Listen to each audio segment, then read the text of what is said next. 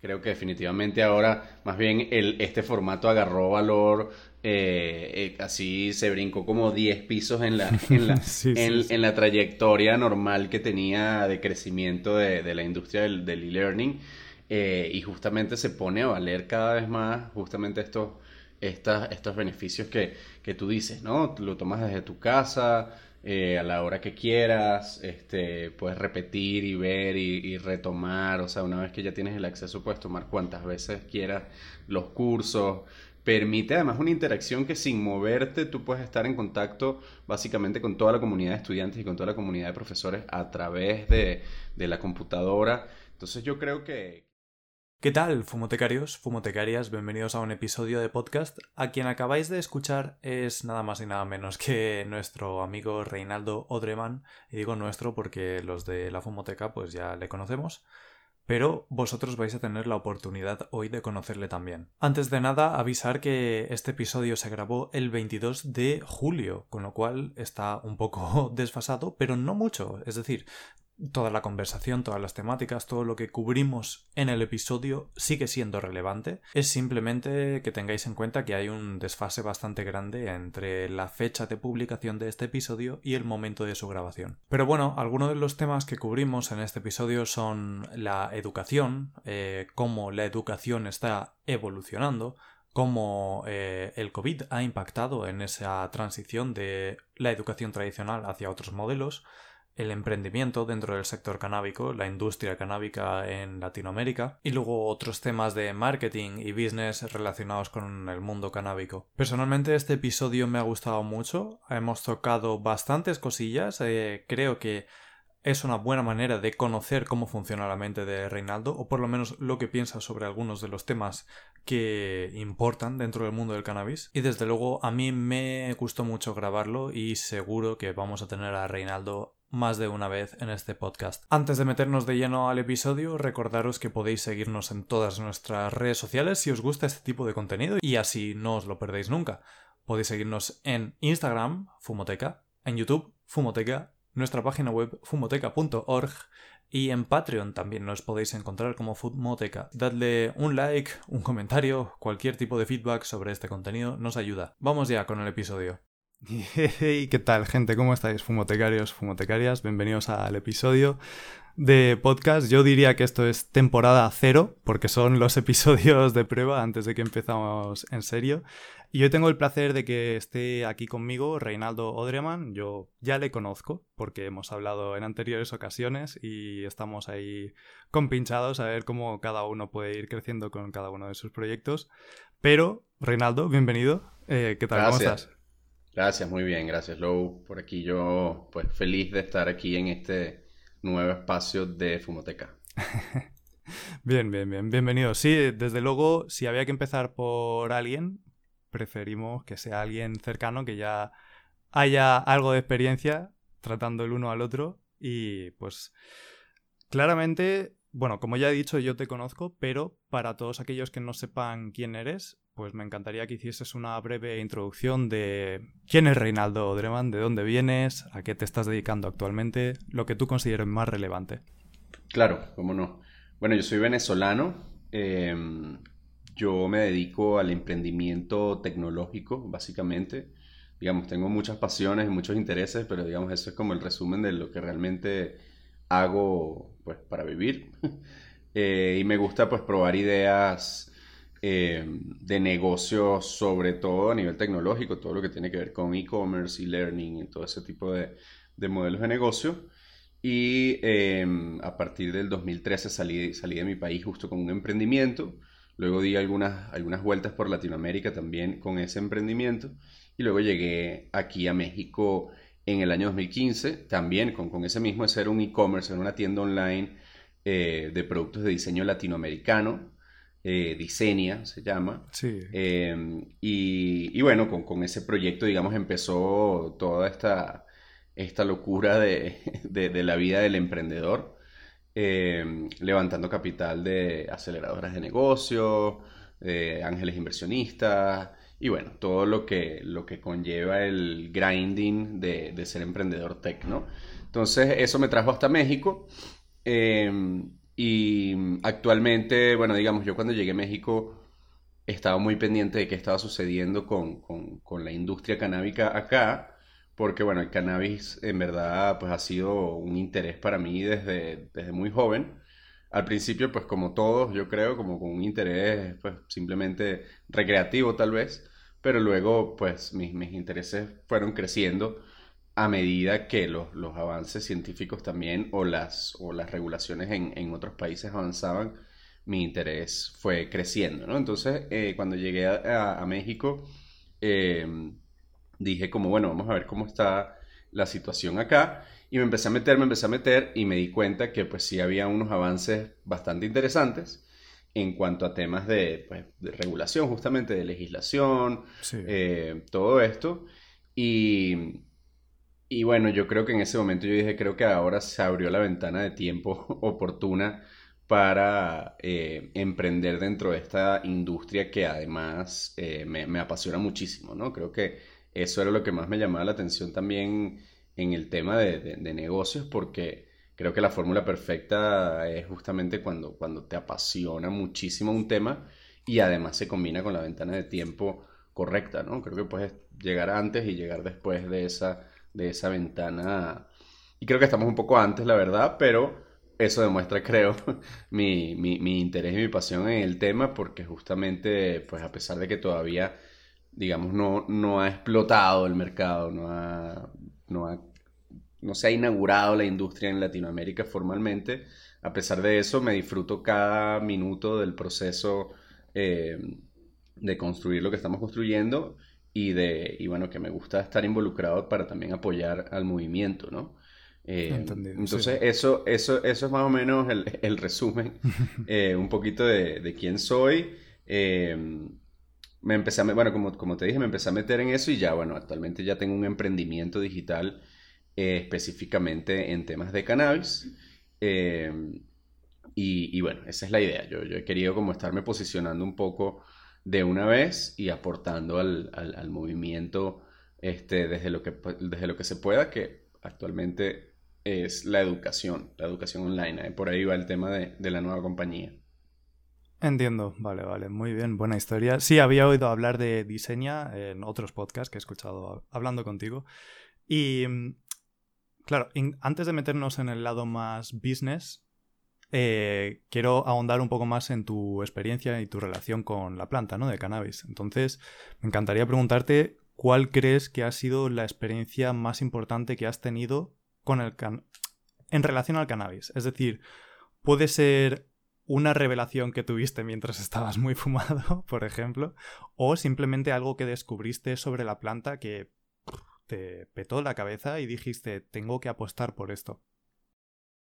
Mire, yo creo que sí, justamente creo que va alineado con, con, lo, segundo. Eh, sí, yo creo que en el momento en el que en el que yo comienzo a ver todas estas cosas de, digamos, yo pues igual, consumidor o usuario recreativo pues desde, joven.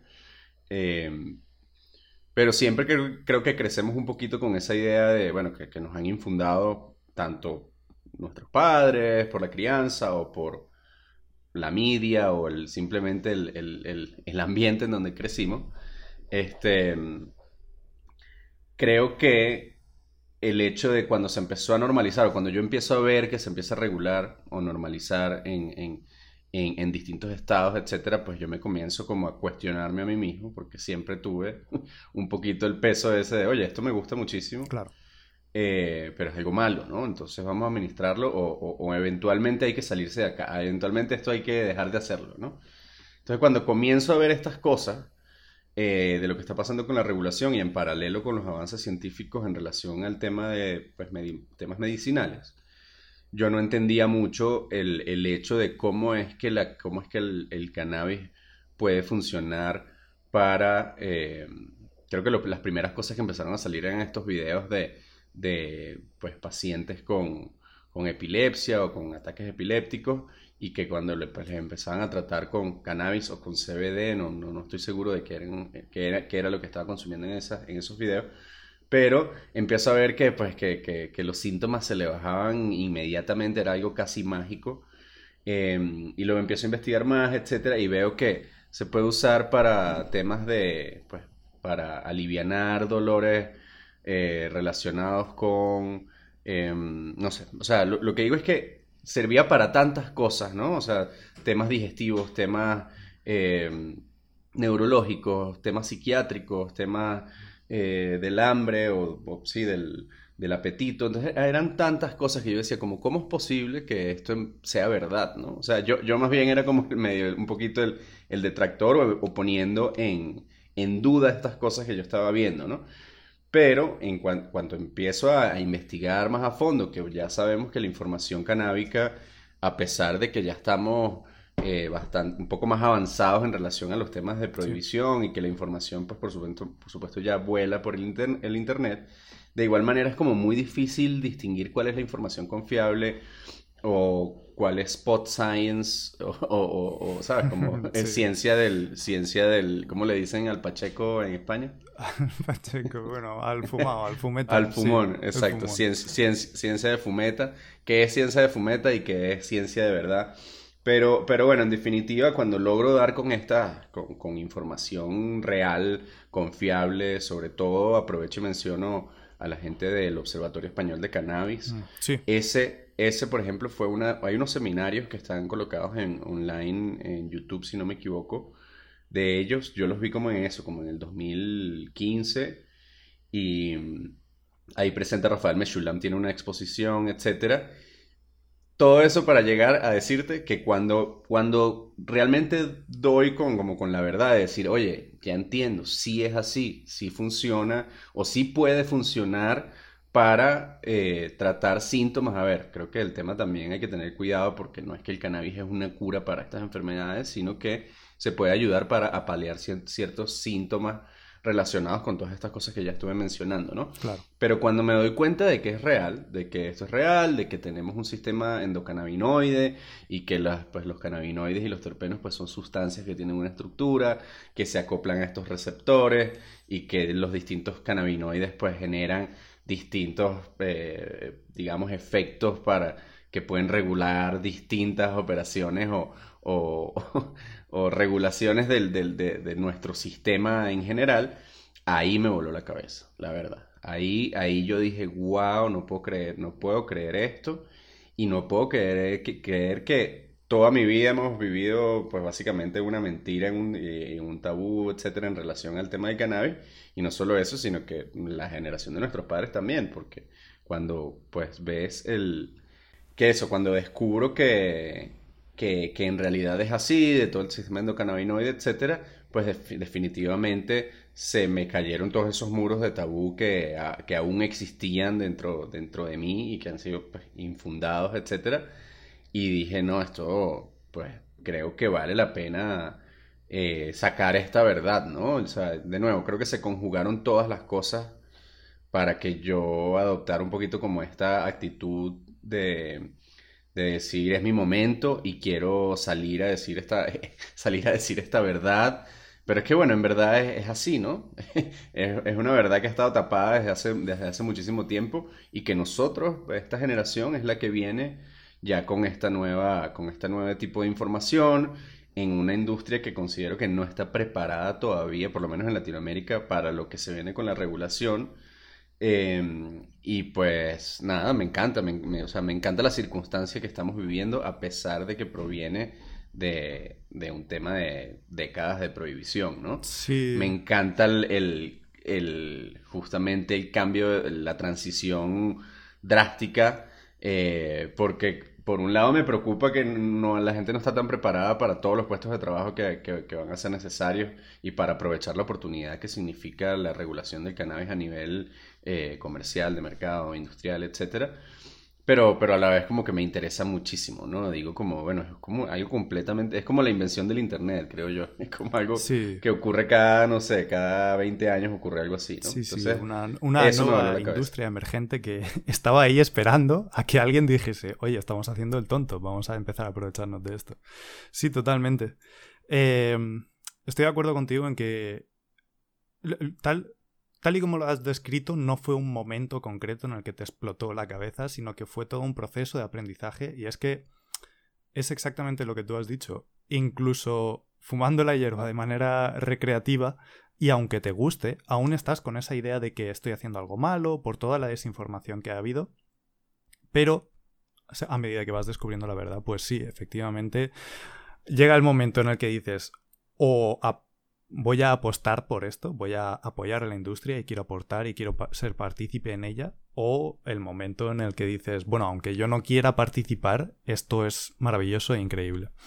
Entonces, después de darte cuenta de que es increíble la planta, todo lo que ofrece, eh, ¿cómo fue el proceso de pensar, oye, vale, quiero apostar por esta industria, pero dado que estamos hablando de un producto que todavía es ilegal, que no...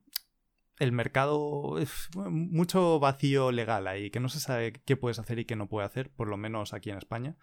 Imagino que en México estará similar la situación. ¿Cómo fue el proceso de llegar hasta Educana, la opción de Educana? Sí, claro. Eh, mira, yo creo que ese proceso eh, fue justamente lo hice con, con, mi hermano, que es mi socio en, en, en, la mayoría de estos emprendimientos digitales. Eh, él se llama Rafael, Rafael Odremán. Eh, y él tiene una, una, visión bastante buena a nivel estratégico. Él se dedica justamente a estos temas de, de growth y de business, business development y tal. Y él ha sido pues, mi, mentor, mi mentor en este tema de, de los emprendimientos, etc.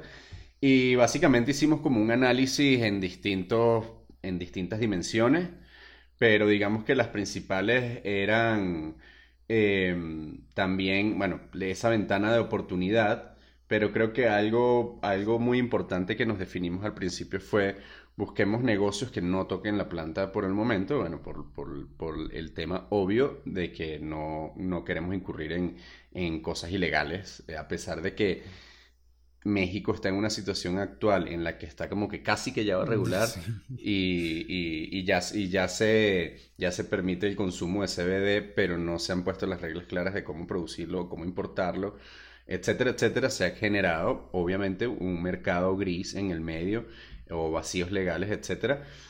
Eh, pero que nosotros como, digamos, profesionales eh, pues, o a nivel empresa, etcétera, no queremos tomar riesgos o creemos que no es necesario meternos en los lugares donde todavía no está bien regulado eh, para poder agregar valor. Justamente creo que analizando toda esa cadena, analizamos toda la cadena de esta industria que todavía no existe, eh, digamos, básicamente la imaginamos en base a pues, lo que sucede en Estados Unidos, lo que sucede en Canadá, etc.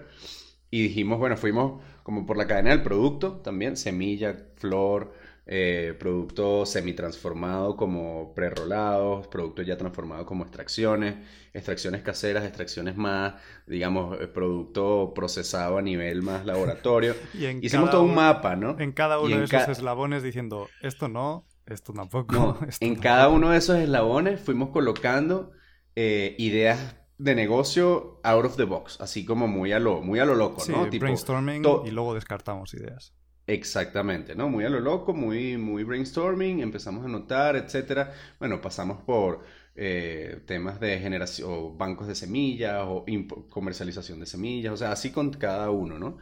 Em, y bueno, dando esto para resumírtelo un poco, básicamente dimos con el hecho de que la educación tiene que ser un pilar súper importante en este, en este punto de la industria que para nosotros es muy importante sentir que realmente agregamos valor a la industria para, para poder sentir que tiene sentido el, modelo de negocio, ¿no? O sea, vale. creo, que, creo que cuando te sientes que estás involucrado y en verdad la gente aprecia tu producto, que al final eso lo deciden ellos, ¿no? Tú puedes tener una idea, lanzar un producto y no gusta, no funciona o lo que sea, y ya, ¿no?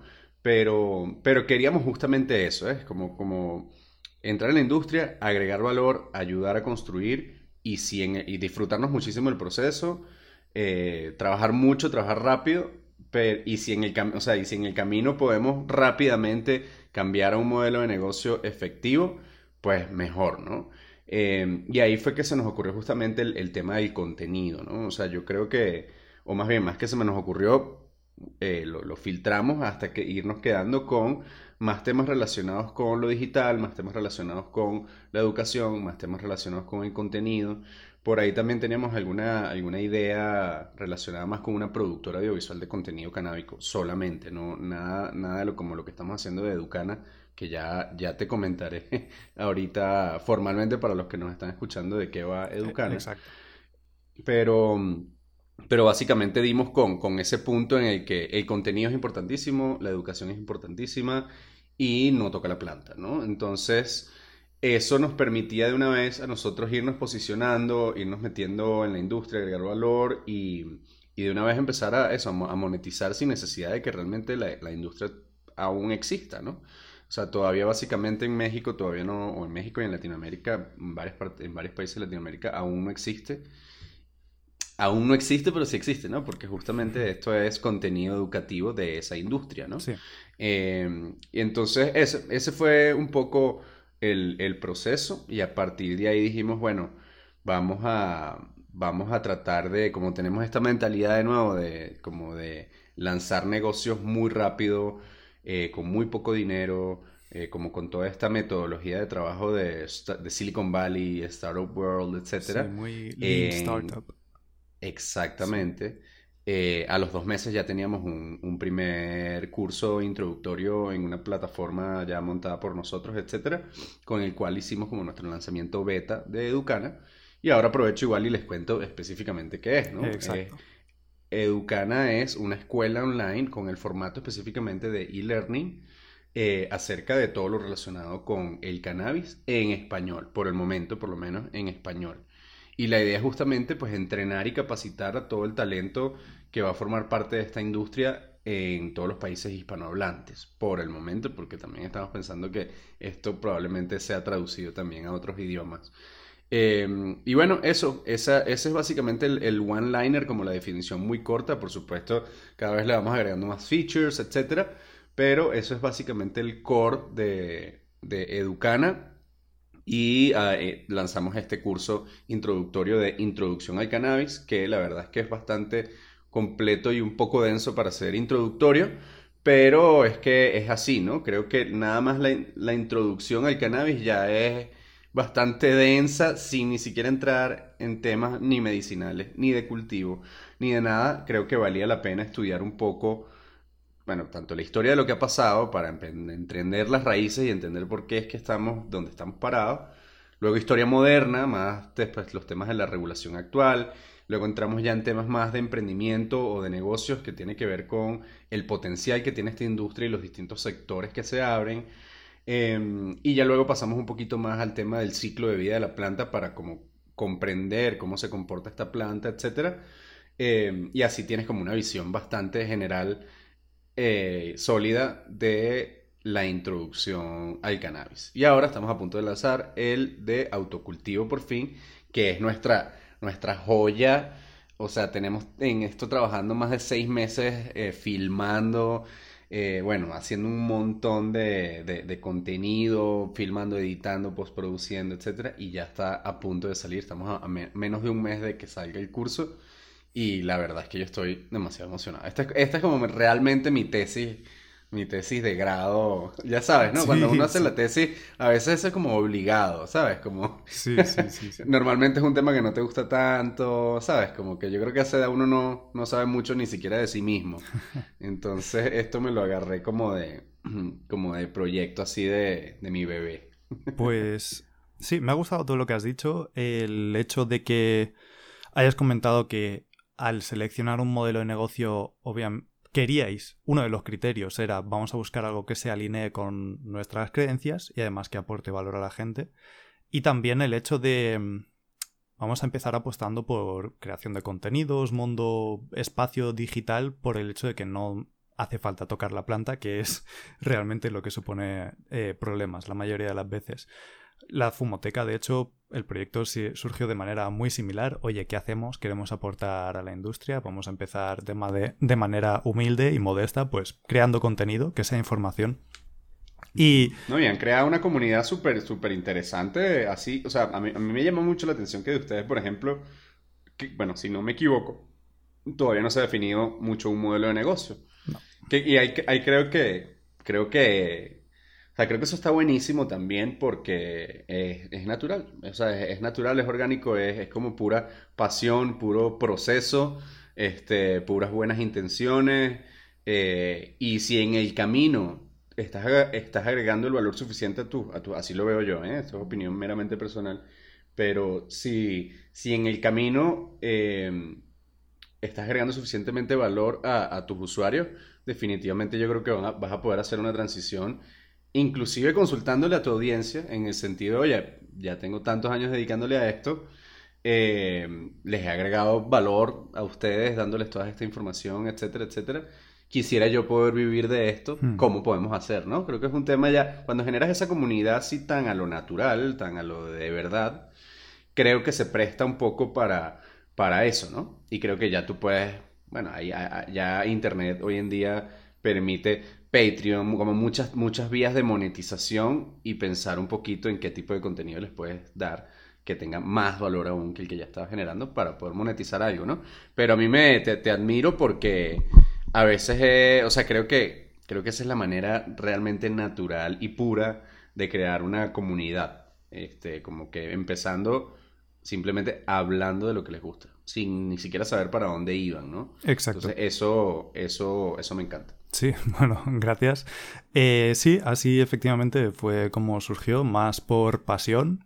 Literalmente, Rick y yo, que fuimos los que empezamos esto, dijimos, eh, no tenemos ni idea de cómo monetizar nuestra pasión por el cannabis, pero eso no, nos va a impedir empezar ya a crear contenido y pues empezar a construir una comunidad en torno a nuestra misma pasión y luego sí en el futuro que de hecho ya estamos ya tenemos pensado más o menos cómo vamos a estar planteando la monetización pero eso queda para otro capítulo.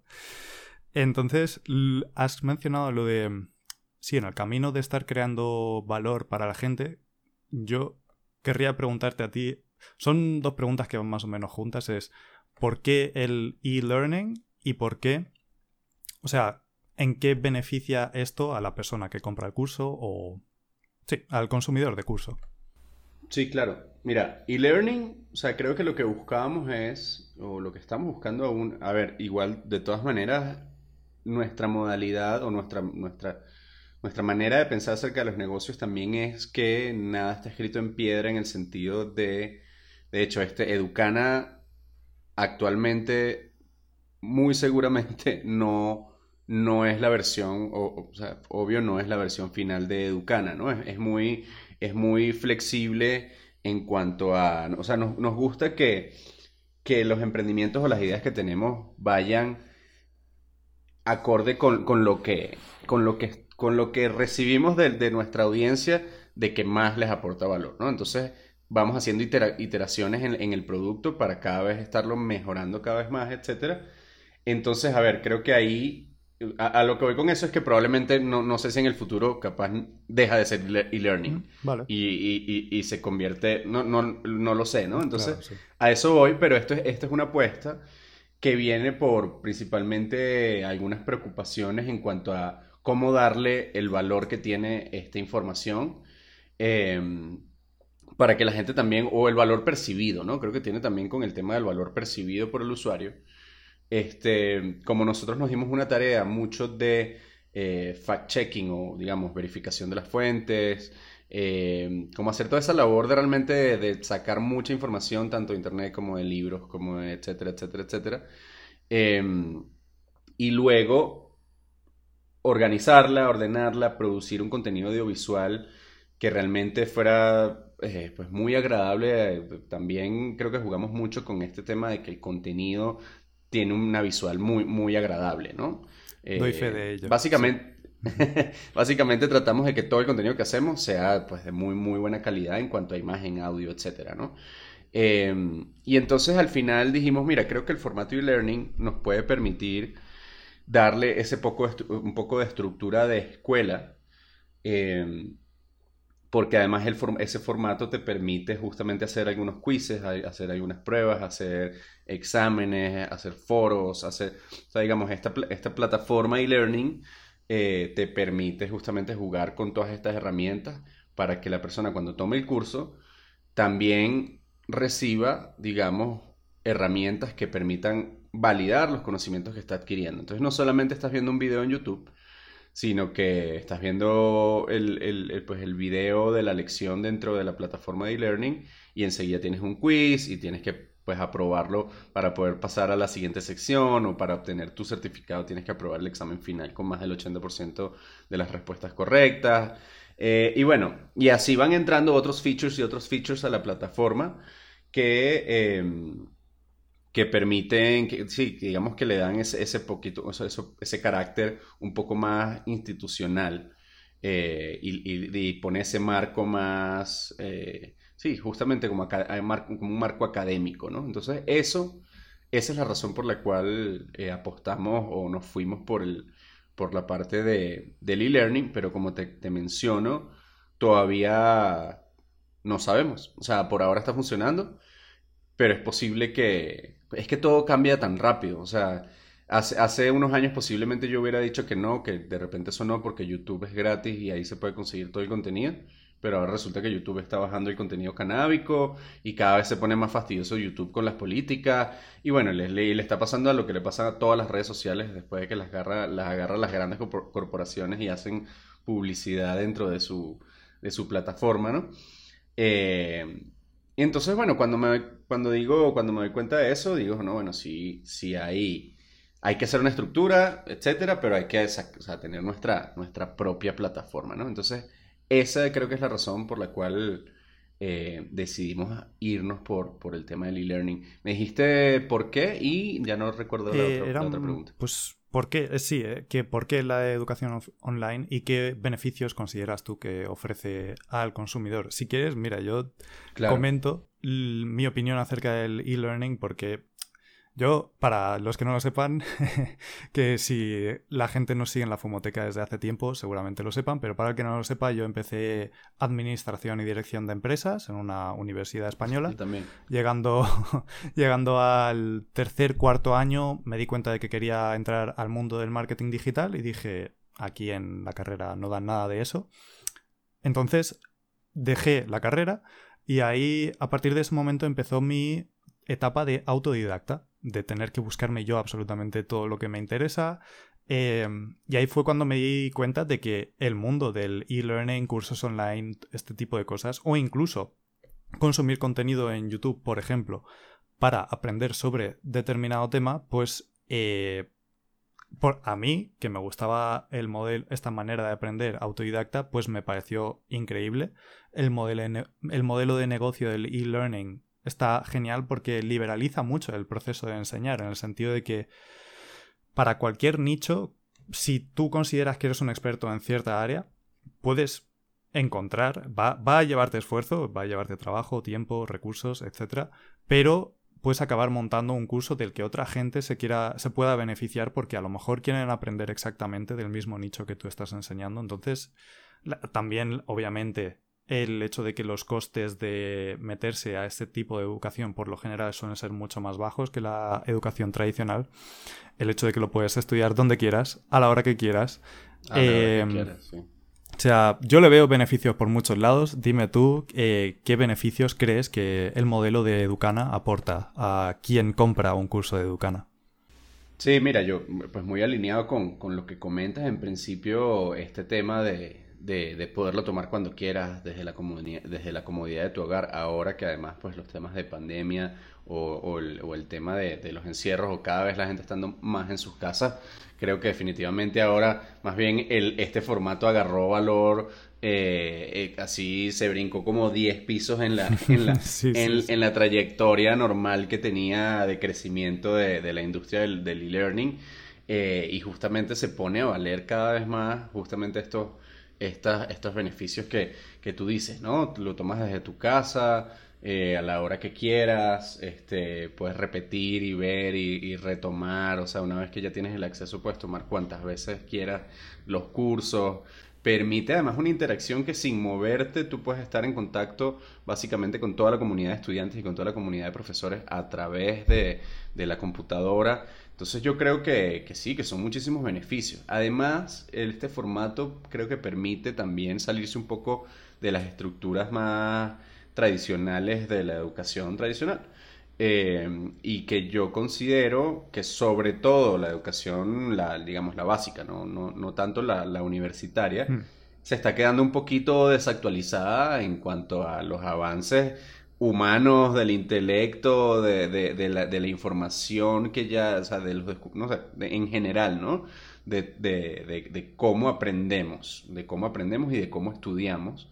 Eh, creo que el formato tradicional de las escuelas y los colegios, etcétera, o por lo menos los pensum y cómo están diseñados estos, estas estructuras de, de contenidos, etcétera, creo que están muy, muy desactualizadas. Y creo que, eh, o sea, están como, yo no, no sé, yo siento que pasa el tiempo y no, no, no hay ninguna reformas importantes en relación a, a este tipo de cosas, pero yo definitivamente creo que, tal como tú lo comentaste, como tú lo hiciste con el tema autodidacta, eso tiene que estar, esa data, no tengo el número, pero estoy seguro que la cantidad de personas que se educan ahora por internet versus las que se educan en un formato de educación tradicional, cada vez es mayor y va en crecimiento súper fuerte. Entonces, básicamente yo creo que esta es la de New Education, ¿no? O sea, que puede, de nuevo, se puede transformar, así como el modelo de negocio de Educana se puede transformar, es- las industrias también se, se amoldan y van agarrando forma en base precisamente a, la necesidad del usuario, a los gustos del usuario y al valor percibido por el usuario. Entonces, es nuestra labor como emprendedores o como creadores de, de empresas, etcétera, ir creando ese producto y amoldándolo en la medida en la que, en la que estas personas, estos usuarios, estos estudiantes, perciben más valor de lo que tú les estás dando que lo que hubieran percibido si se hubieran inscrito en una universidad que esté dando un curso de cannabis, ¿no? Eh, entonces, yo creo que sí, hay, muchos beneficios y además creo que cada vez van, a- o sea, cada vez van a ir saliendo más. Yo creo que, que está, que está bastante interesante todo este tema de, del contenido educativo online, que, que cada vez inclusive rompe un poco, un poco más las barreras de, ay, es que es online, ¿no? Si, cada- si tú le preguntas a, alguien que, oye, este curso online, no sé qué, ay, es que no sé, yo, yo necesito estar con gente, yo necesito ver al profesor, yo necesito tener a alguien para discutir las ideas. Bueno, ya, ya eso está como un poco sucediendo, ¿no? Ya, ya puedes estar tomando una clase y puedes estar hablando aquí, puedes tener un panel con 20 personas más. eh, entonces, bueno, de, de nuevo, eh, recalcando eso, yo creo que la- est- estas tecnologías cada vez van más para allá y por ahí ya viene el tema de la inteligencia artificial. Quién sabe si ya pronto estemos todos metidos en un salón de clases Sí, es que juntos. no, no me Sí. sorprendería y de hecho, si no lo hacen tarde o temprano, es que sería un auténtico fracaso del sistema educativo, porque comentando... eh, A ver, esto es un tema ya totalmente aparte, podríamos hacer un podcast entero dedicado a todos los fallos que le podemos sacar al sistema educativo, pero sí, tú haces un viaje en el tiempo 100, casi 200 años atrás y no va a ser muy distinto el modelo educativo antaño al que tenemos hoy en día. Tú te tiras ahí 6 o 8 horas sentado delante de un profesor, tragando, tragando, tragando, luego escupes en el examen y si te ha ido bien, pues avanzas y si no, pues no. Y, y por el camino pues nos dejamos muchos conocimientos que podrían ser muy valiosos para la gente, para su vida normal y corriente. Por poner un ejemplo, finanzas personales, eso no se enseña en ningún lado y creo que es un conocimiento muy necesario. Y, y eso como individuo, pero es que además, con lo que has dicho de inteligencia artificial, yo creo que todos los, de- o sea, todos los alumnos hoy en día deberían de aprender un mínimo de programación, porque cada día que está pasando más y más trabajos o más, una de dos, o están siendo eh, sustituidos por máquinas o dependen mucho del uso de una máquina. Entonces, que el humano sea capaz de hablar o utilizar la máquina. Pero bueno, nos estamos. me estoy Sí. desviando un poco. Sí, para cerrar, para cerrar esa idea mía, yo creo que además la tecnología avanza tan rápido que, de hecho, o sea, ahora avanzamos en cinco años lo que hace unos años avanzamos en 20. O sea, el, el- el avance es, es exponencial, Exacto. ¿no?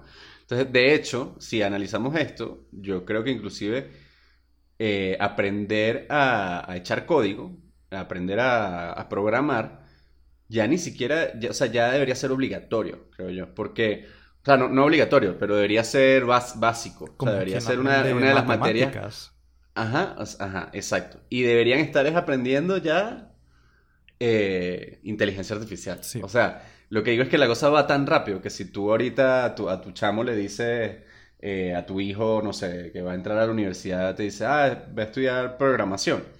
Posiblemente ya programación ya ni siquiera es la más, es como lo más actualizado porque, porque el avance va muchísimo más rápido que antes, ¿no? Eso es algo de lo que yo he estado como pensando últimamente, que digo, pues muchas, muchas amigas mías que también, que ya son mamás, etcétera, me dicen como, no, que ya mi hijo lo puse a estudiar programación, por supuesto, no les digo como, como de, no, no te va a funcionar. este, pero en mi cabeza digo, yo creo que esto en unos años, o sea, ya, además bien programación debería ser un básico, pero posiblemente deberían estar estudiando o profundizando en, temas que estén un poco más, más, más, más cerca de, la frontera de donde está la innovación actual. Pues mira, em, precisamente ese, eso que acabas de comentar, en el modelo de Ducana, ¿cómo, ¿cómo hacéis primero para seleccionar el contenido que consideráis que ha sido curado y verificado por fuentes fiables? ¿Cómo seleccionáis? Y luego, una vez ya está seleccionado y está el curso hecho, cómo hacéis el proceso de actualizar información que con el tiempo, pues eso acaba quedando desfasada, porque igual que en inteligencia artificial o programación o ese tipo de cosas, el cannabis también es muy... Ahora que de repente todo el mundo se está subiendo al carro de investigar, de un día para otro, de un mes para otro, surgen eh, nuevos cannabinoides, nuevos terpenos, nuevos flavonoides, nuevas maneras de procesar eh, los productos derivados del cáñamo. Entonces, ¿cómo es el proceso de encontrar, seleccionar y actualizar la información dentro de vuestros cursos?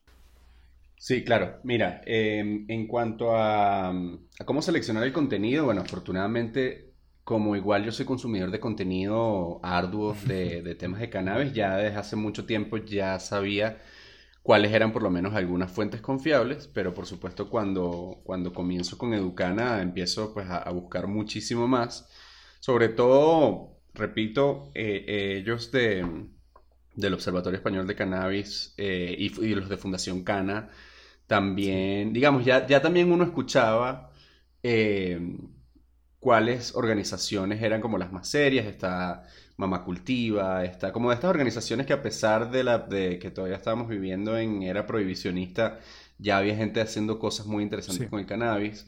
Eh, Fundación Daya, este, Mama Cultiva, em, etcétera, etcétera, etcétera. Eh, bueno, eh, Fundación Cana, Observatorio Español, allá en España.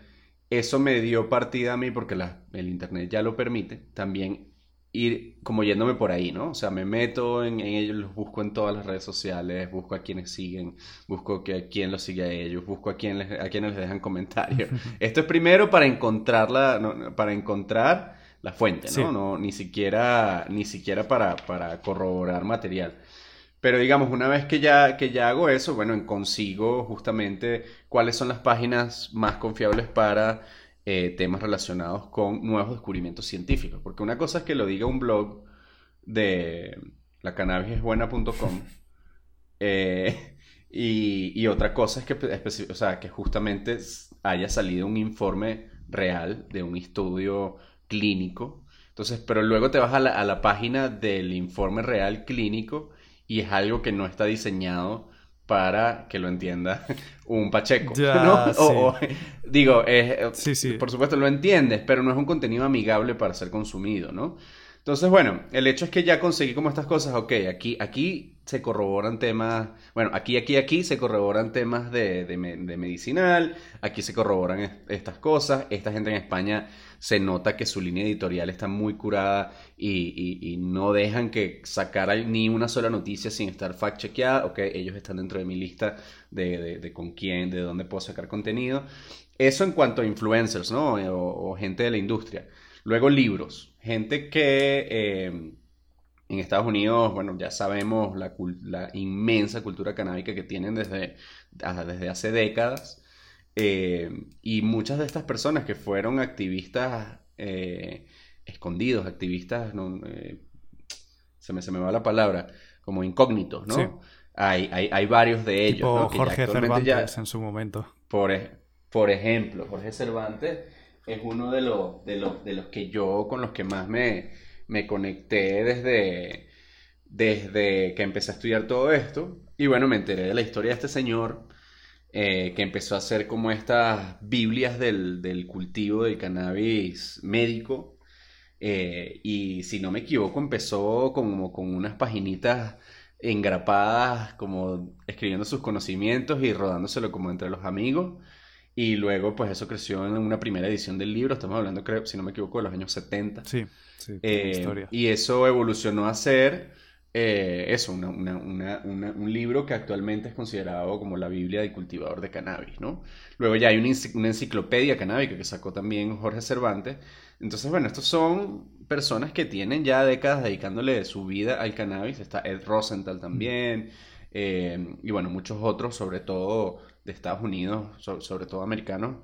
Eh, entonces, bueno, a través de los libros, por, supuesto también es- han sido una fuente bastante importante de fact-checking y de, y de información también. Em, y qué otra cosita, o sea, la pregunta era Sí. cómo seleccionar el contenido. Bueno, ajá, así, así lo, así lo vamos haciendo. O sea, cómo vamos seleccionando el contenido es eso. Tenemos como estas fuentes en digital que ya corroboramos la, la, la, la seriedad de la fuente. Luego tenemos pues el tema de, de los libros y lo otro es lo, que mencionas de, de los avances, o sea, cómo haces para mantener actualizada esta información en los cursos que das, etcétera, porque tal cual y tú comentas, eh, salen noticias todos los días de cosas nuevas que tienen que ver con medicinal, que tienen que ver con cultivo, que tienen que ver específicamente con un cannabinoide, etcétera, etcétera, que tienen que ver con política, con regulación. eh, entonces, estas cosas eh, muchas veces crean er- efectos mariposa que modifican un montón de cosas más dentro de la industria y eso a veces es difícil, pero ahí lo que hacemos son dos cosas. Bueno, uno, por las redes sociales siempre está vivo, ¿no? O sea, en las redes sociales, como, el, como la tendencia es que el consumidor siempre postea el, el post de, eh, digamos, el- los últimos posts, digamos, siempre estás leyendo como de news, Sí. ¿no? Como la- las cosas más nuevas. Entonces ya de ahí se da un poquito más natural. Sin embargo, en los cursos eh, lo que hacemos es que tenemos un apartado de recursos adicionales en todos los cursos, que son videos aparte y, forma, y ¿cómo se llama? Como archivos eh, que puedas descargar, etcétera. Y, y ahí es donde vamos normalmente metiendo eh, información adicional que haya salido nueva que consideremos sea primordial que esté dentro de ese curso. Sobre todo en temas médicos, eh, etcétera, ¿no? Por ejemplo, bueno, en el curso de introducción hablamos de la historia del cannabis y ahora todos los días sale una noticia nueva de que encontraron restos de cannabis Sí. en una tumba en Israel de hace, no sé, 10.000 años. Entonces, eh, bueno, a veces es difícil, pero, pero sí, tratamos en definitiva de tenerlo siempre todo muy, muy en orden y, y sí, es súper, súper, súper emocionante, en verdad, que, la, que estemos que- viviendo descubrimientos nuevos de cosas que, que, pues, que son de hace miles de años. Sí, ¿no? es, es que es, es eso, es algo que a medida que avanza, ha ido en el...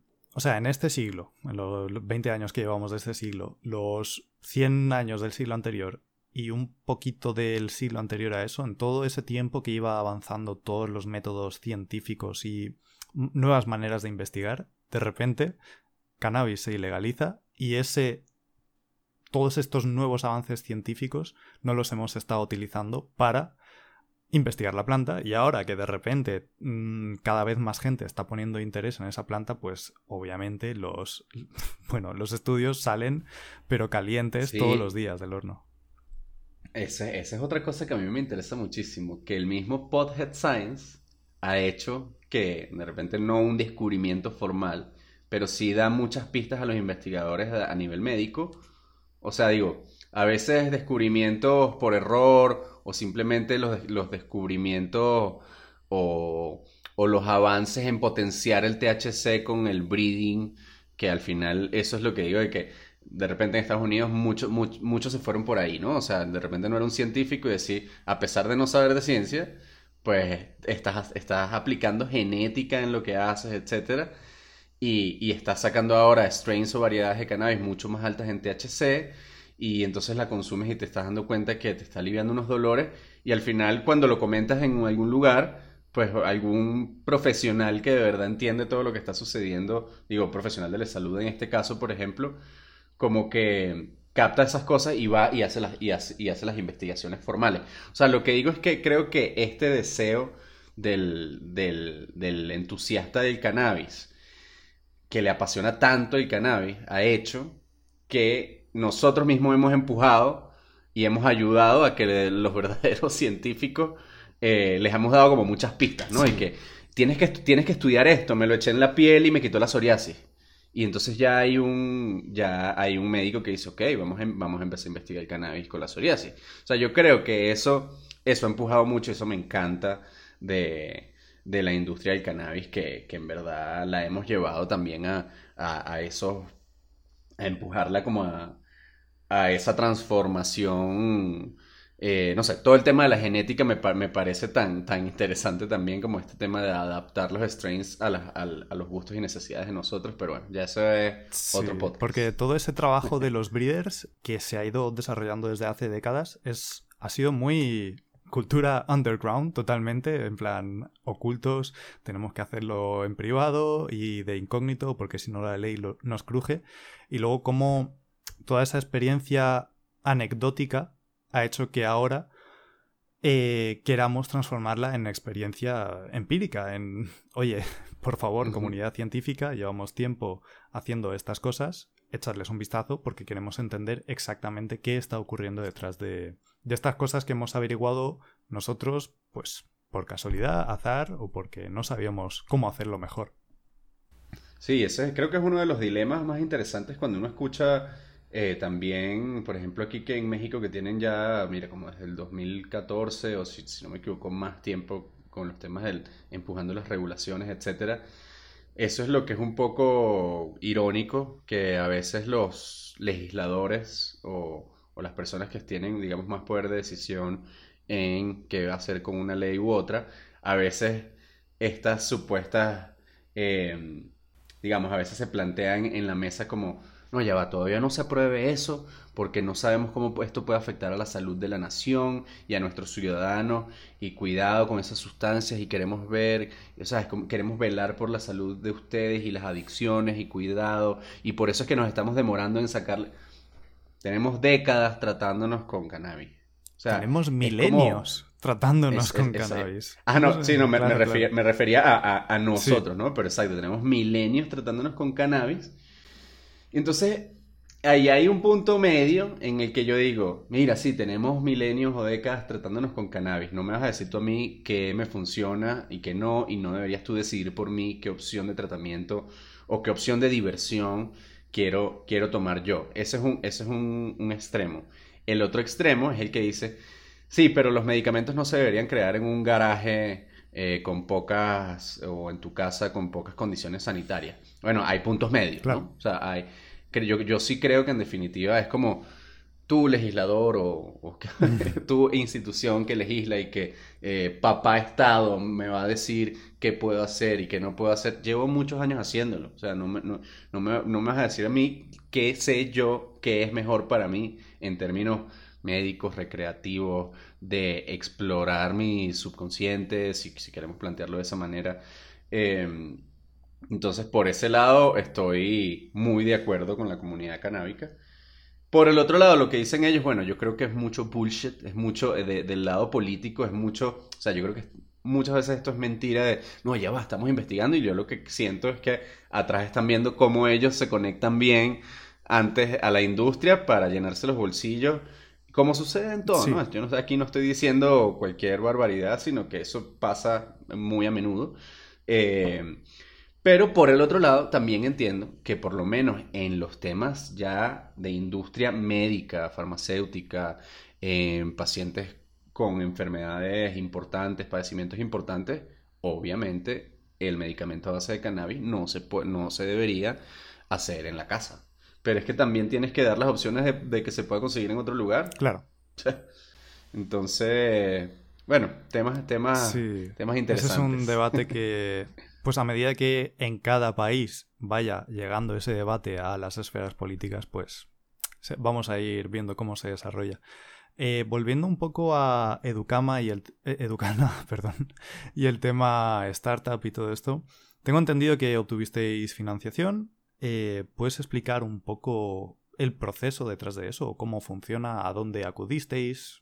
¿En qué condiciones? Sí, mira, no, con, Educana no, con Educana no hemos recibido, no hemos levantado capital.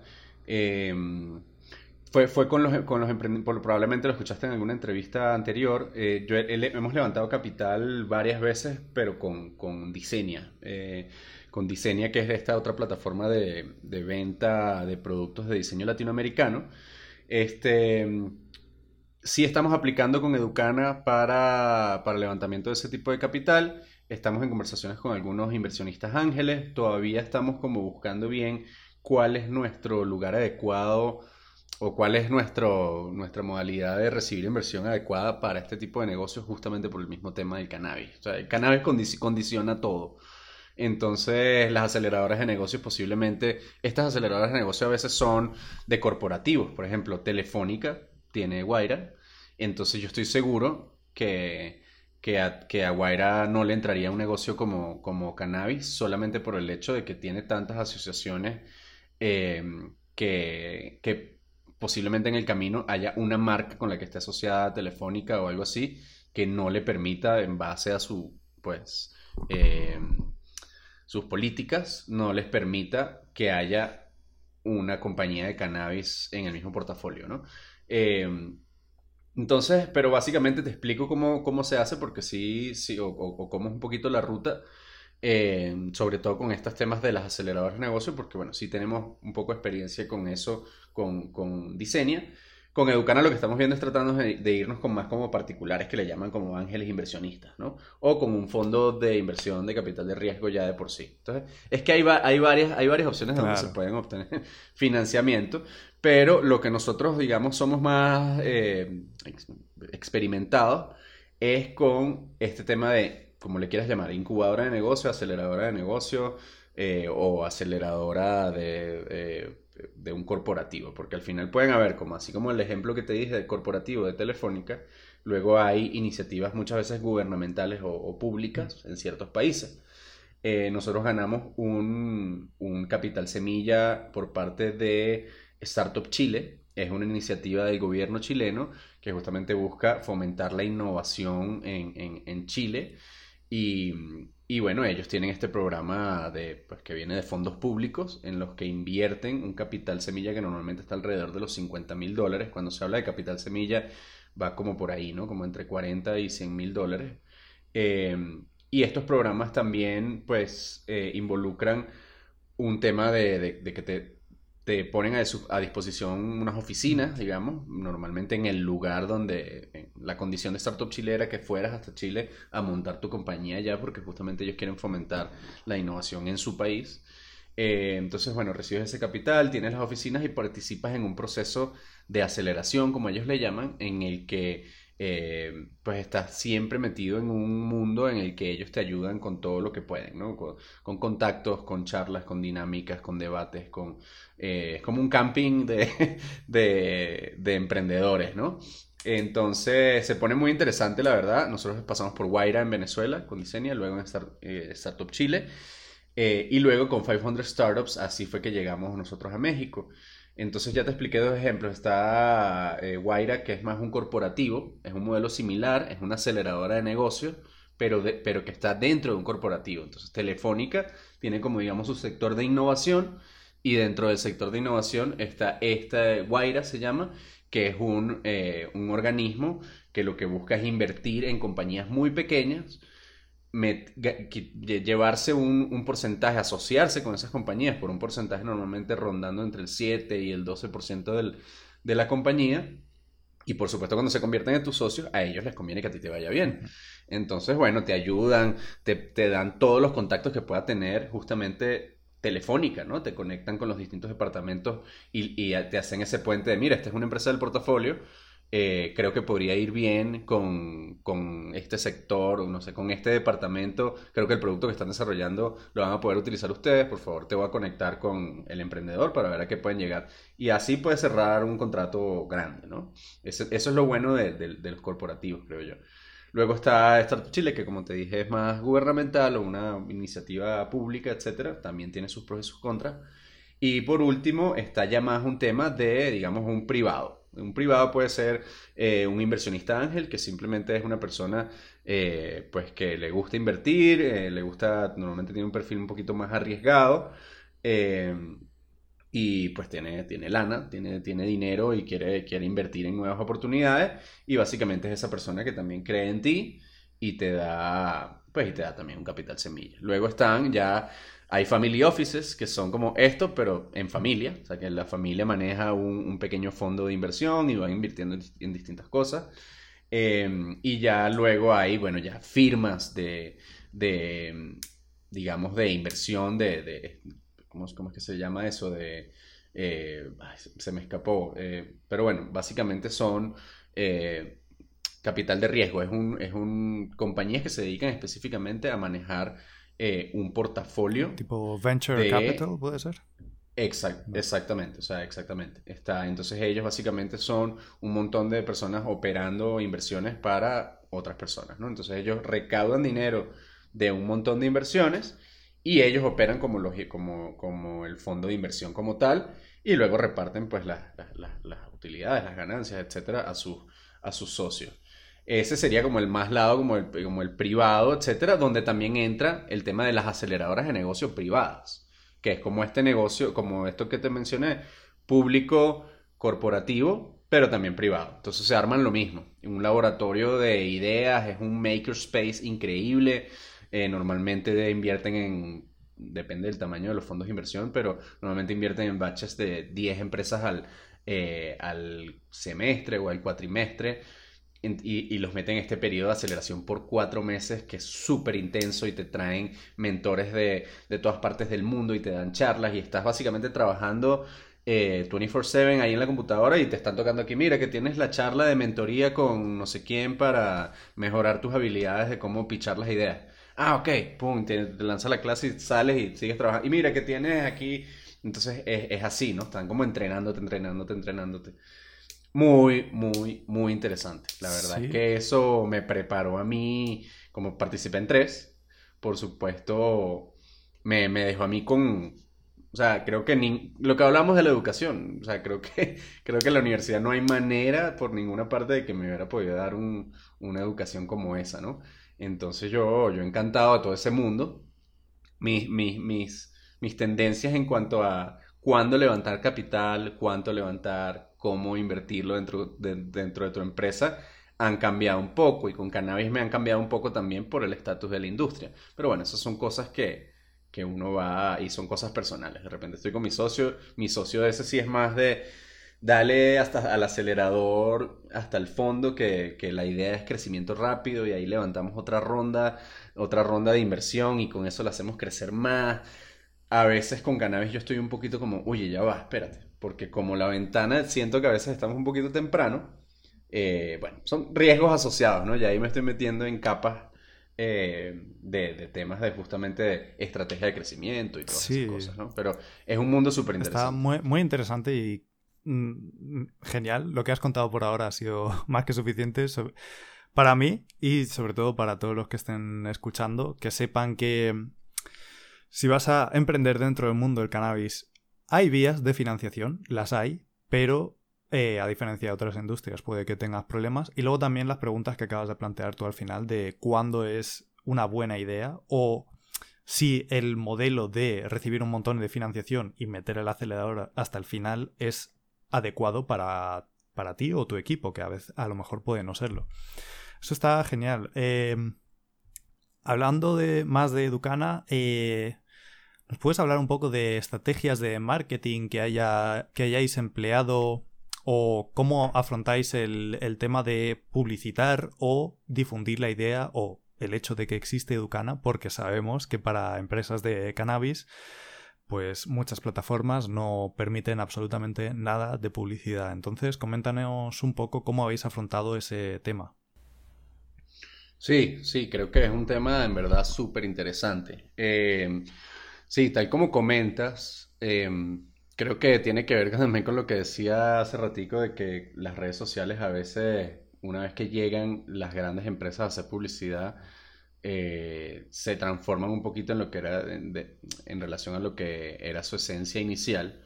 Entonces ahora creo que lo que está sucediendo es es un poco eso, que como el cannabis es un producto competencia o sustituto en muchos casos para muchos de los productos de grandes empresas que publicitan dentro de estas redes sociales y que publicitan con un presupuesto gordo, eh, a estas mismas redes sociales ya no les conviene ser tan libres como el Internet, o sea, de que se permita de todo, ¿no? Sino que quieren cuidar sus intereses y quieren cuidar de que estos, estas, estas marcas o estas corporaciones que les, que les invierten un presupuesto importante a su compañía, evitar que se les vayan a ir o que se les vayan a molestar por el hecho de que estás permitiendo que unos emprendedores desde su casa estén publicitando un producto que posiblemente compita con, con el de ellos y, y, que además sin capital o sin, sin, sin, un presupuesto muy grande está causando cosas importantes, ¿no?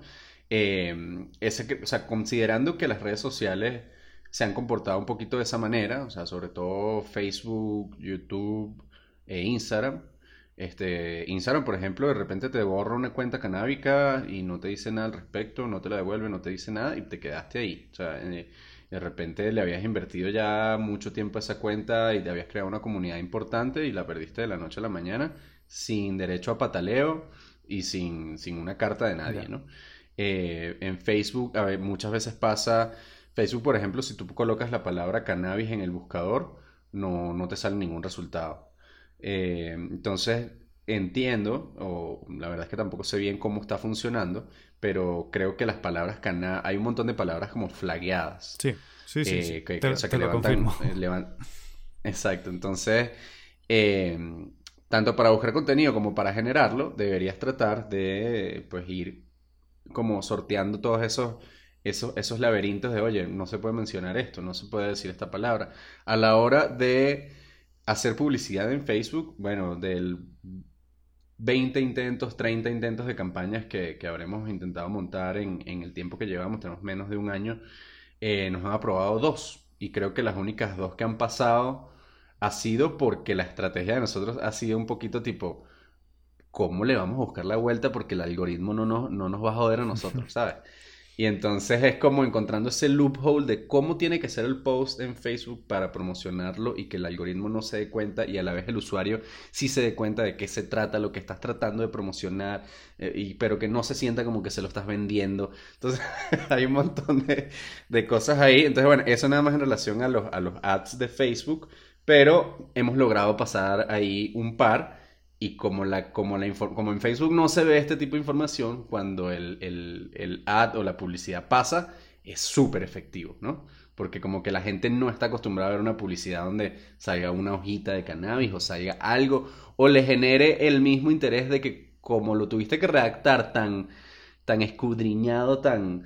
genera ese, ese, ese como... ¿A qué se ¿Qué refiere me está intentando decir? Y entonces cliqué y dice, ah, amigo.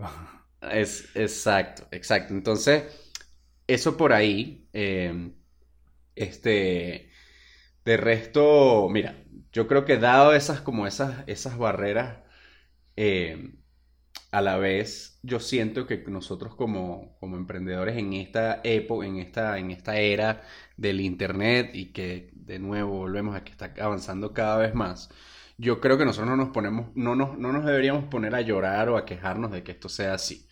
Yo creo que eh, Zuckerberg puede hacer con su plataforma lo que quiera.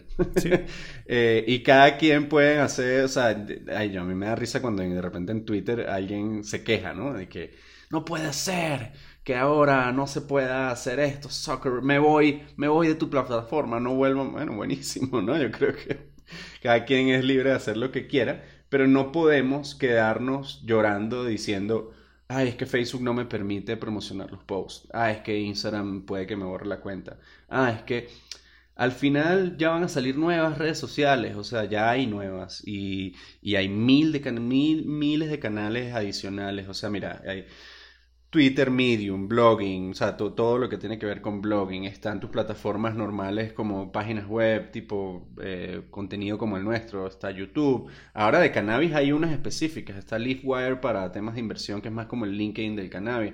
Hay un WeTube, que es como el YouTube del cannabis. Eh, hay un Instagram del cannabis también, eh, por ahí, o varios, de hecho. TikTok, si no me equivoco, no está por ahora, porque ya van a ver en 10 años, le va a pasar lo mismo que a Facebook, es lo mismo, se van a meter las... Es como un ciclo, ¿no? Entonces, em, yo creo, o sea, volviendo a, a, la idea a la que iba, es que creo que no nos podemos quedar llorando, y es porque al final es gratis. O sea, es como, ¿de qué te quejas, no? Exacto. Pero yo creo que sí hay que eh, estar consciente de la potencia que tiene esto, ¿no? O sea, del, del, del potencial que tiene esto y cómo la atención se ha ido para acá de parte de, todos nosotros. Y creo que estamos subestimando un poco el poder de eso o, o a veces no todos se están dando cuenta que hay atención subvalorada ahí. O sea, digo, si todos nos estamos pasando pues la mitad de nuestros días en estos aparatos y están todas estas herramientas para yo hacerles llegar mensajes acerca de Educana a toda esta gente que se la pasa metida aquí, no me puedo poner a llorar por Facebook, YouTube e Instagram. Lo que tengo que hacer es pues tener contenido, generar contenido pues como una bestia y distribuirlo durante, o sea, por la mayor cantidad de plataformas que, que pueda, preferiblemente en donde esté más toda audiencia, pues ahí pueden estar estos temas de estas nuevas redes sociales de cannabis, porque además te hicieron el favor de, de filtrarla y hacerla todos los días y ser muy constante. O sea, porque yo creo que antes, por ejemplo, si tú te imaginabas Fumoteca, cuánto eh, hace 15 años, si hubiera nacido Fumoteca en esa época, ¿cómo hubieras hecho tú para promocionar Fumoteca en un medio masivo? En la tele, en la radio. De repente puedes llegar a conseguir una entrevista en un programa por ahí, si, si hiciste las llamadas correctas o lo que sea, pero un comercial, ¿sabes? una valla publicitaria. Bueno, de repente una valla, no sé, un poquito más accesible, pero ni siquiera, ¿no? Bueno, bueno lo, que, lo que yo veo es, a lo que me asombra, es que ahora hay tantos canales y todos, todos estamos así. Es como, bueno, ahí está la valla, ahí está el televisor, ahí está la radio y ahora es gratis llevarle ese mensajito hasta ahí. Ah, bueno, tienes que ser ágil, ¿no? Tienes que ser ágil, tu contenido tiene que ser bueno, tiene que agregar valor, tiene que ser constante, tiene que ser abundante, tiene que ser todos los días, constancia. Eh, entonces, bueno, ese es el mindset que, que, yo he agarrado y creo que ahí aterrizamos en la pregunta de nuevo que, que me habías consultado de cómo has hecho con la estrategia de marketing digital para Educana. Esa, esa ha sido básicamente, o sea, generación de contenido en cantidades, la mayor cantidad humanamente posible, sobre todo de mi parte, que yo soy como el del equipo de Educanas, es el que está más involucrado con, con la generación y distribución del contenido en todas estas 10 redes sociales.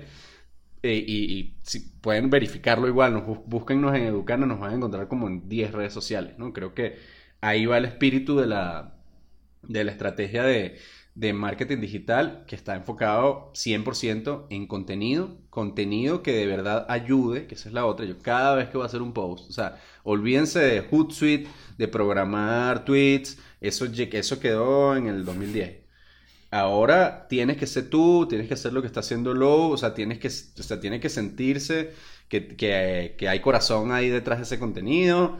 Eh, o sea, todas esas, esas esas variables, si se conjugan bien, sobre todo la de la paciencia, porque esa es la otra, yo creo que lo mantienes haciendo por mucho tiempo, eventualmente ya se te va a reconocer como, ah, este es el güey, o este es el, chavo, o este es el chamo del tema del cannabis, el que le sabe el tema del cannabis. Ya me ha pasado, o sea, y tengo un, año en verdad eh, generando este contenido así como súper, súper fuerte, ¿no? Pero yo estoy seguro que a ti también te va a pasar, porque ustedes también tienen una dinámica muy, muy, muy interesante, muy, con una frecuencia bastante interesante, que yo estoy seguro que eventualmente va, va, va a pasar algo similar, que de repente te reconocen en la calle, o de repente te reconocen en un video, o alguien te escucha la voz y dice, ah, ese no es el, el, el chamo de no sé qué. ¿Cuándo y cómo hubiera pasado eso antes con, con la, con la publicidad tradicional. No hubiera pasado. no hubiera pasado porque... Exacto. partimos de la base esa de que, como es ilegal, en, si hubiese tenido que recurrir a publicidad tradicional, a lo mejor muchos eh, medios de, de, producción de publicidad y eso no, no hubiesen querido tratar conmigo porque, ah, no, no queremos problemas, cannabis ilegal. Entonces, Sí, es lo que tú has dicho, es gratis, no hay prácticamente ningún impedimento a que tú crees contenido, aunque sea mal, de mala calidad comparado con otra, el de otra persona, da igual, ya estás generando contenido, ya estás generando valor. valor. Sí, sí, yo creo que... Perdón, perdón. Sí, eh, entonces, sí, eh, además me llama mucho la atención porque el hecho de no poder publicitarse creo que fuerza a las marcas de cannabis, o por lo menos a aquellos que quieren eh, crecer una audiencia de manera consistente y profesional, les fuerza a ser, vamos, creativos, no, lo siguiente. Sí, exactamente. Sí, definitivamente. Eso, eso, eso te empuja. Porque ese, ese, ese proceso de pensamiento, mira, con Diseña, por ejemplo, en el año 2015, el retorno de la inversión de ads de Facebook era algo así como 2 a 1 o 3 a 1. Eh, en verdad, eh, era muy seasonal también, eso no sucedía en todas, las, en todas las temporadas, pero de repente en Navidad o en una temporada buena, un, un retorno de la inversión en publicidad podía ser inclusive 4 a 1 en un mes muy bueno. Eso, olvídate, eso ya no existe, ¿no? En Facebook. O sea, en Facebook ahora que, los, que las publicidades den un rendimiento positivo es complicado por, todas estas cosas que, estamos mencionando, ¿no? Pero, pero sí, yo creo que mencionaste algo interesante ahí de que de repente si, la, si el contenido no es, tan bueno, igual tienes un chance. Yo creo, yo, y un chance grande, porque yo creo que, que eso, eventualmente van a salir otros, otras empresas de estilo Educana. Eventualmente yo creo que todos estos bienes y servicios todos en general se van convirtiendo en commodities, sobre todo con el Internet. Porque es como que, ¿cómo es posible que en todo el mundo, en todo, todo el mundo, nadie está creando algo parecido a, tu plataforma? Es muy, es muy probable que sí. Entonces, si se convierte en un commodity, todos los bienes y servicios, ¿qué es, de, dónde está el, valor agregado percibido por el usuario? Bueno, en ti. En ti, en tu marca, en tu actitud, en tu comunidad, en lo que le ofreces, en, ¿sabes? No, no, ya no se trata acerca del producto. Y, y, creo que está muy, muy bien lo que acabas de comentar, en verdad, porque no solamente la calidad del contenido, sino el tema. Yo creo que si a ti te gustan, eh, no sé, las playeras de bacterias azul, o sea, las franelas de...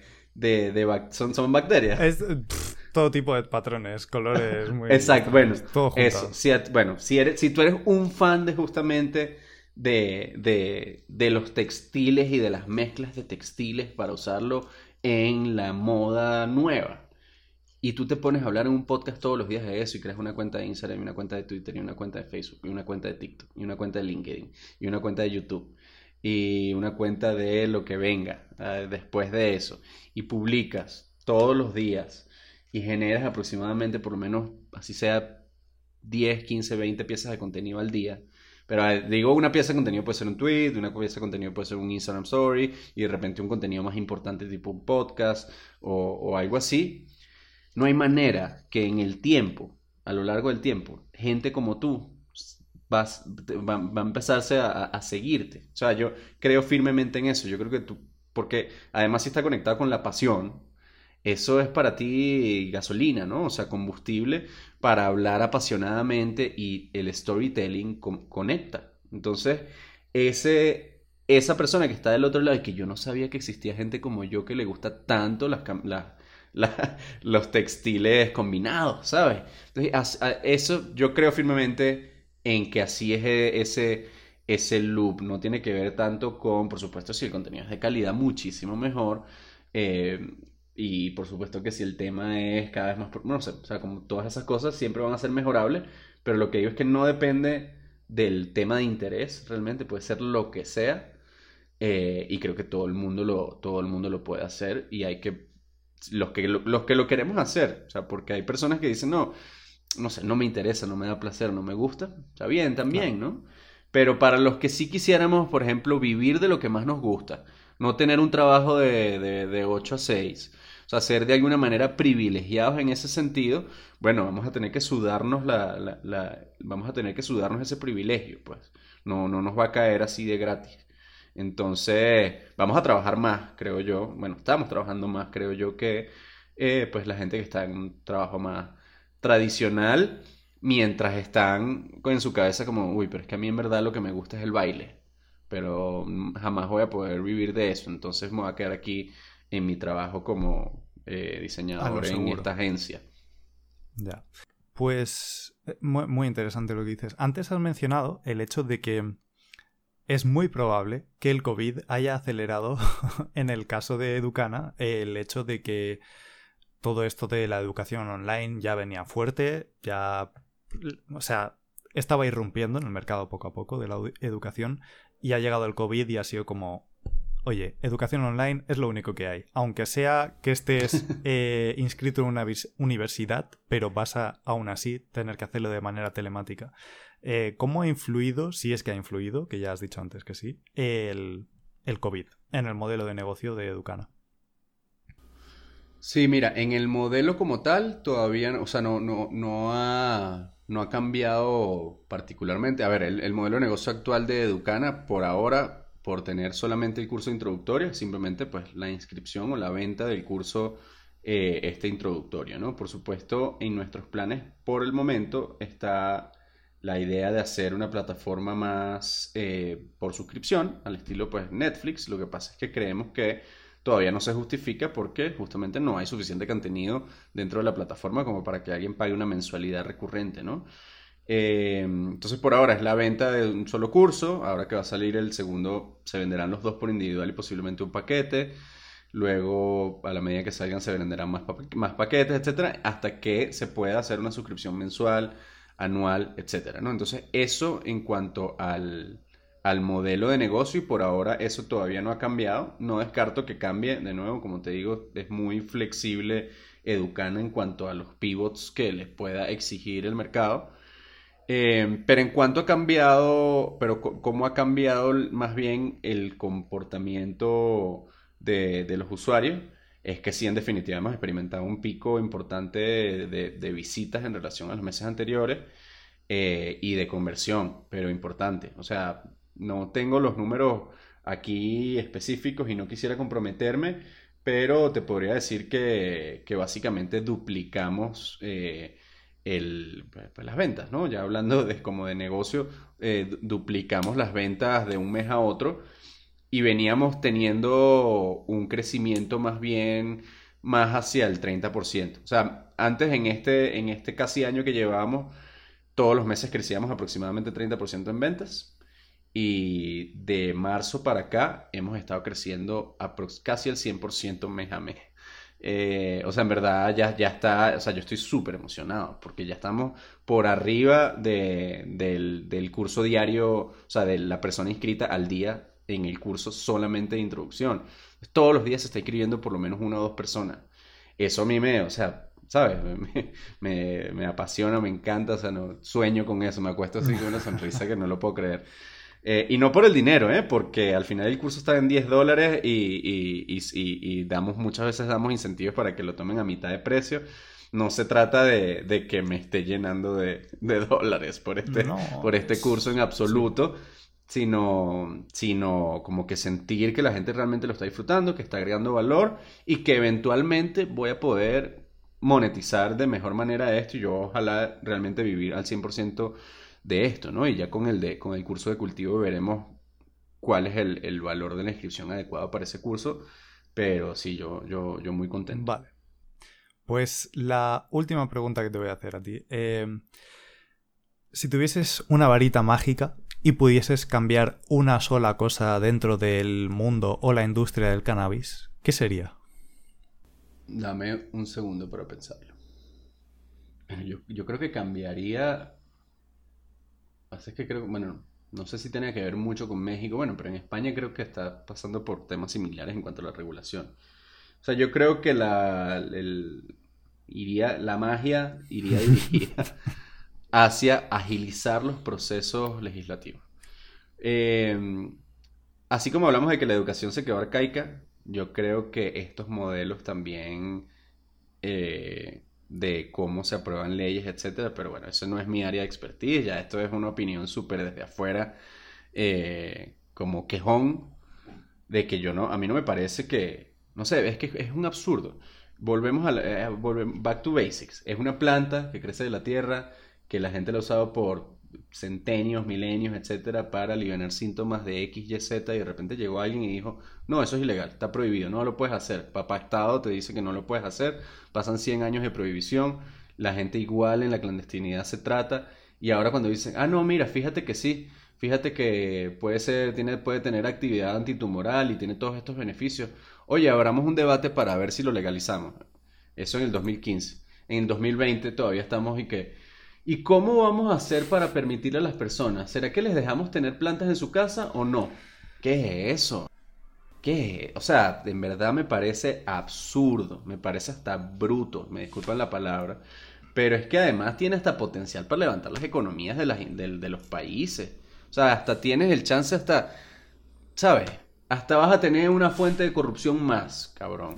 Entonces, eh, ¿Sabes? Entonces, así, así me sorprendo yo eh, con, todavía con, con, esos absurdos y si tuviera una varita mágica, le dejaría así a todos todo el modelo eh, regulatorio, todo el modelo prohibicionista o, o, todo ese, no sé, es que no sé ni cómo ponerlo en palabras, a todo el modelo en el cual eh, se inician, se discuten y se aprueban regulaciones que están obviamente del lado y que aportan valor a los usuarios y sobre todo a los pacientes. Eh, o sea, en, este tema del absurdo, absurdo es ver a una mamá cultivando cannabis en su casa y que se la lleven presa y, lo que estaba haciendo era cultivando algo para tratar la epilepsia de su hijo. ¿En qué cabeza cabe eso? Exacto. Entonces, entonces ahí iría mi... mi, tu magia. Bien, bien, bien. No, sí. Eh, esta va a ser una pregunta recurrente para en las ocasiones en las que haya invitados o invitadas y me da a mí la sensación de que prácticamente todo el mundo va a ir dirigiendo su magia, su magia hacia ese mismo aspecto que tú has dicho, porque es que sí, de verdad que es bastante bueno, no sé. Sí, no sé, quién sabe. Vamos a ver. Hay gente que diría, yo por un momento pensé como, bueno, la dirigiría a, que nunca hubiera, hubiera habido prohibición. Ah. Pero es mentira, porque al final no estuviéramos viviendo esto. Claro. O sea, yo, yo no, porque al final es como, es como igual, con toda mi carrera universitaria de estudios, etcétera, a veces digo, coño, ¿y será que no hubiera sido mejor? Yo estudié, por ejemplo, cinco meses de arquitectura y a veces digo, coño, ¿por qué no la terminé? No hubiera sido... Bueno, si, si lo hubiera terminado, posiblemente ni siquiera estuviera en México, no estuviera viviendo lo que estoy viviendo, entonces todas esas cosas hay que enfocarse en el presente, lo que, estamos, lo que nos tocó, eh, lo que nos dejaron los, los, nuestros antepasados y afrontarlo y vivirlo y, ya, ¿no? ¿no? No hay manera. E igual es súper emocionante vivir en este, en este momento de cambio de paradigma. Eh, de nuevo, como lo digo, para, yo, no, yo lo equiparo como con la invención del Internet en cuanto a lo fantástico que puede ser y toda la revolución que puede crear esto, en, eh, además transversal en, un montón de ámbitos económicos, industriales, médicos, este, de, placer, de felicidad, de estado cognitivo eh, masivo, ¿sabes? Sí. creo que por ahí puede haber algo interesante en cuanto a cuando esto ya se empieza a consumir más masivamente, y no, no digo que todos deban consumirlo, sino cuando esto ya sea más generalizado, yo creo que puede haber algo, algo interesante en el inconsciente colectivo también que, nos pueda sorprender. Me encanta, me encanta la respuesta y estoy ampliamente de acuerdo con todo lo que tú has dicho. Eh, para finalizar, eh, te dejo a ti que me hagas una pregunta a mí, la que tú quieras. Em, ¿Cómo ves tú en comparación a México, en base a lo que te, he comentado, cómo ves tú el estatus regulatorio en España? Un poquito de, de panorama, eh, y si quieres, explícame un poquito que a pesar de que yo sí estoy más enterado, igual tal vez a los que nos estén viendo eh, no saben bien qué es lo que está pasando en España, porque, para finalizar mi pregunta, yo creo que España tiene la cultura canábica de habla hispana más importante del mundo. Wow. Entonces, eso para mí es una disyuntiva, ¿no? Como, ¿Cómo es posible que, que un país haya una cultura tan arraigada y tan fuerte y tan grande de cannabis, pero a la vez todavía no hay, no, hay una industria regulada.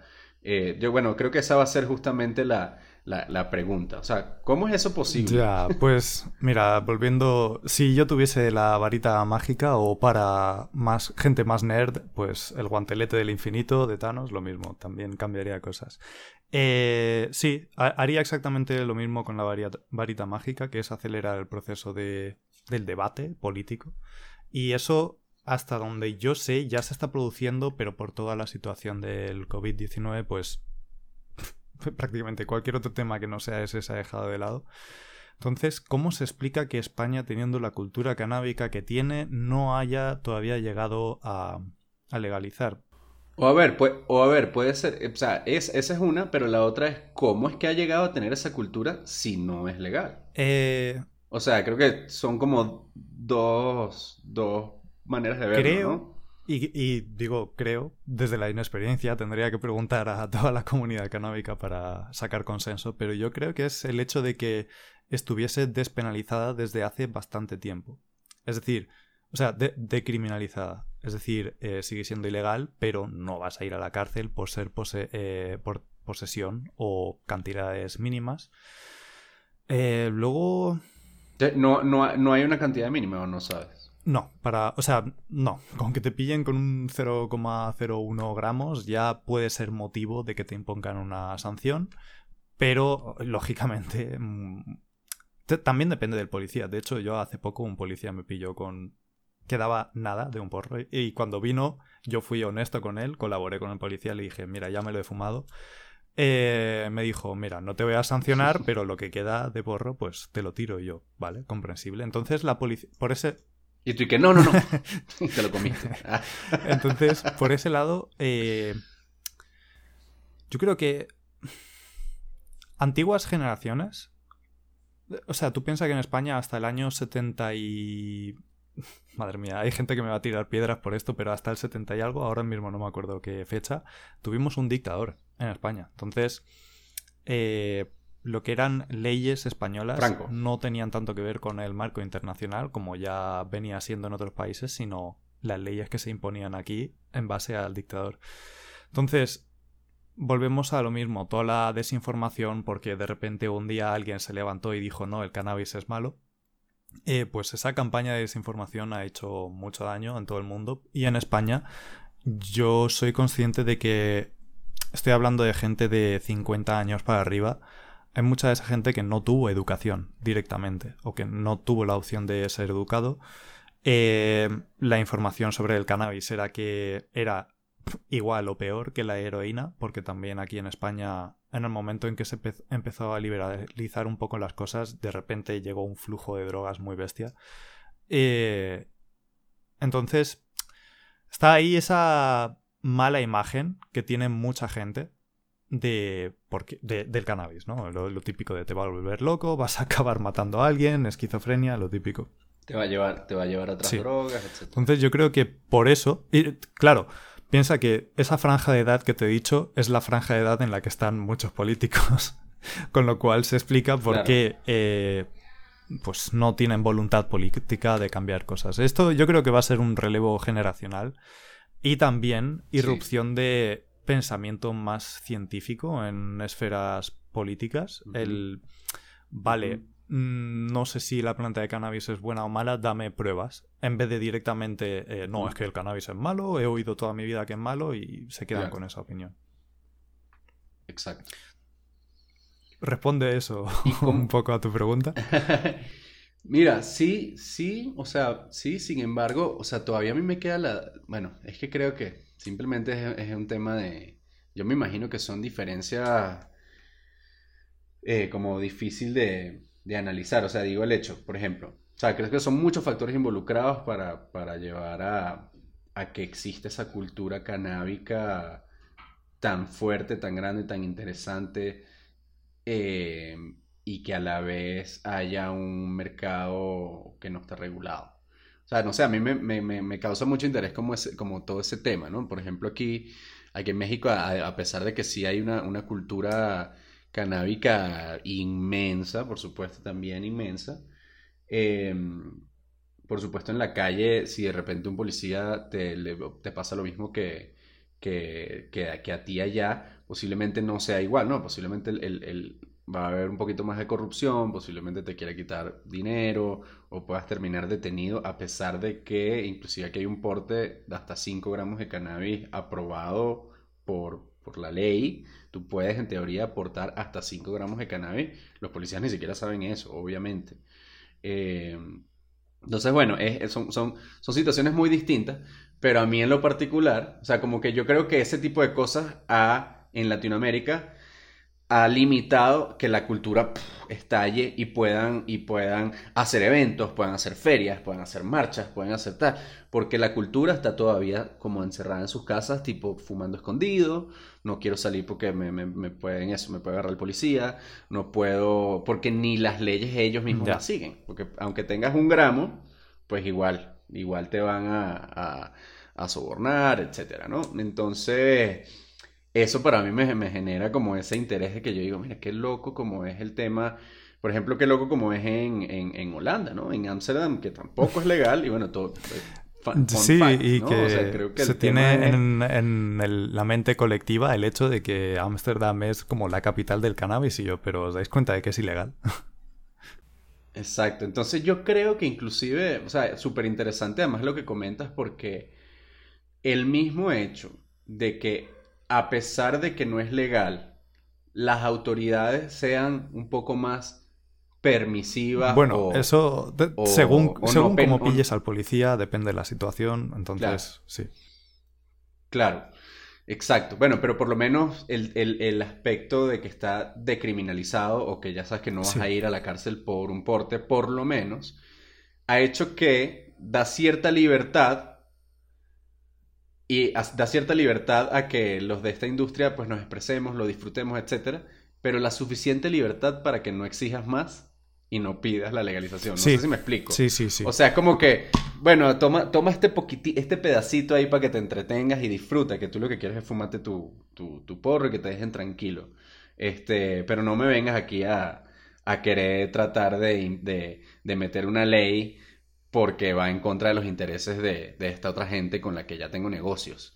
Eh, entonces yo creo que por ahí puede ir algo interesante, en que es como, bueno, permitámosles tener su cultura, pero para mantenerlos felices, eh, porque si los bloqueamos, los bloqueamos, los bloqueamos, lo que puede hacer es que sí salga completamente y, bueno, que es lo que ya está pasando un poco ahorita, ¿no? Que ya, eh, pues en los senados de muchas naciones se está discutiendo cannabis en los últimos dos años se ha regulado, no sé, como en 10, 15 países. O sea, yo, yo, ya, yo antes llevaba como una listita y un mapa actualizado y no sé qué. Ya, ahora ya pierdes la cuenta en tantas regiones del mundo, África, eh, yo qué sé, Oceanía.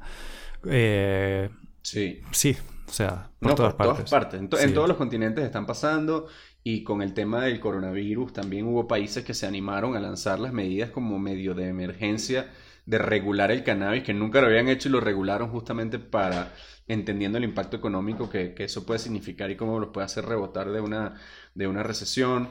Eh, eso está pasando por todas partes, ¿no? Entonces yo espero que, ya en, España y en, y en, Latinoamérica empezamos a, detectar estas, estas cosas y cambiar un poquito los modelos de cómo tomamos las decisiones en esas esferas de poder, porque definitivamente es un absurdo lo que, lo que está sucediendo actualmente con, o, aún con, la planta. Sí. Pues, wow, ha estado genial. Eh, todos los temas de conversación que hemos aquí desempacado poco a poco me han gustado mucho. Ha sido un placer tenerte, Reinaldo.